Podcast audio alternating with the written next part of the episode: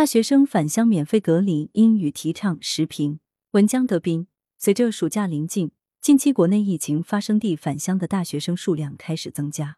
对此，安徽芜湖、河南郑州等多地均在近期发布了免除大学生集中隔离费用的通知，有的地方还表态，已收费用将会退还。五月二十三日，中国青年网，返乡还是留校？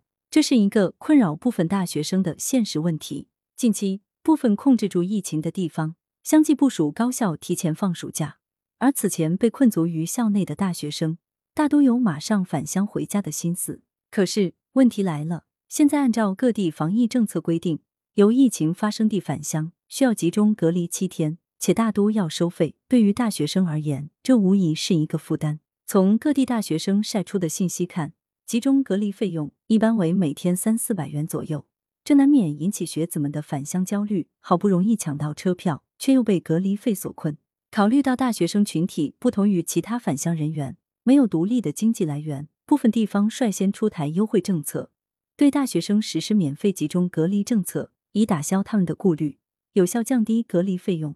有些地方还将大学生的已缴费用全额退还，这是一个令人倍感温暖的政策，体现出地方政府对返乡大学生的人性关怀。以政府付费托底的形式，帮助学子化解这个难题。目前来看，出台返乡大学生免费集中隔离政策的地方还是少数。毕竟隔离有成本，由地方政府承担这部分费用，必然会增加财政压力。所以，主动实施免费隔离政策的地方，值得为其点赞。至于其他地方政府是否要跟进，则要看各地的具体财政情况。对于大学生群体和家庭来讲，还是希望各地政府能够主动作为，尽可能实施免费隔离政策，为民众减轻经济负担，汇聚更多抗疫力量。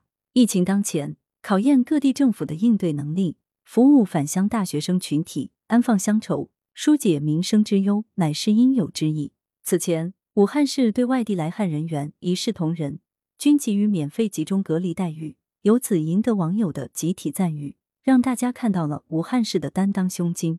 如今，大学生返乡所面临的各种问题，对各地政府既是防疫挑战，也是一次提前抢财的最佳表现机会。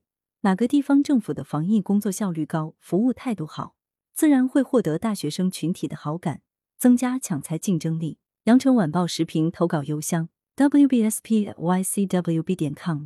来源：羊城晚报羊城派。图片：视觉中国。责编：付明图。江雪源。校对：谢志忠。